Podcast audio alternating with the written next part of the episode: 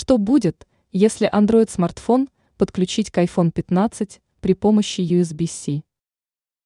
Некоторые блогеры поставили перед собой цель подключить последнюю модель iPhone к смартфону Samsung.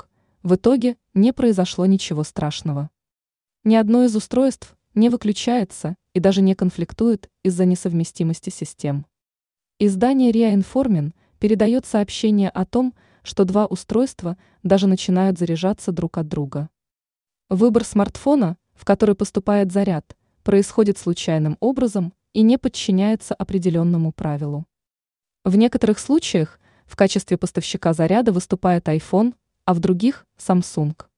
Отметим, что сама процедура подсоединения обладает особенностями. В теории устройство с низким уровнем заряда должно заряжаться от батареи с более высоким уровнем заряда. Однако выбор осуществляется случайным образом. В любом случае выяснилось, что два устройства при подключении не взрываются и не перестают нормально функционировать.